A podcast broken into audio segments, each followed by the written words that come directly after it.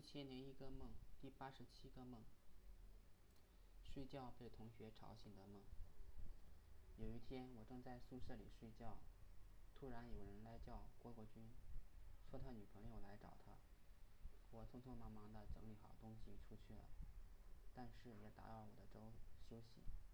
我有点不高兴，不过我还是从心里羡慕他，因为他跟女朋友修成了正果。这样想，就觉得心情好多了。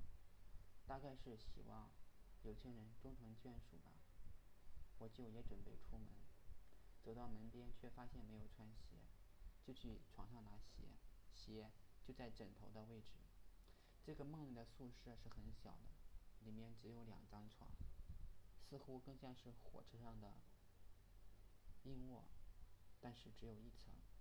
记得有一年过年回家，我坐过软卧的上铺，记得鞋子放哪里，可能有鞋架，也可能是高中宿舍。宿舍朝窗外的窗户是封死的，还剩下一块砖的位置，可以放一些杂物。但是，我一般不会把鞋放在那个地方。我羡慕郭的另外一个原因，可能是因为他的性格，因为他的性格更加的开放、积极、热情。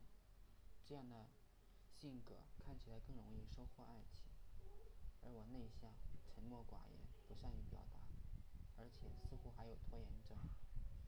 虽然内心有千百个想法，可真正付出行动的却寥寥无几。我总感觉我我更像一个空想家。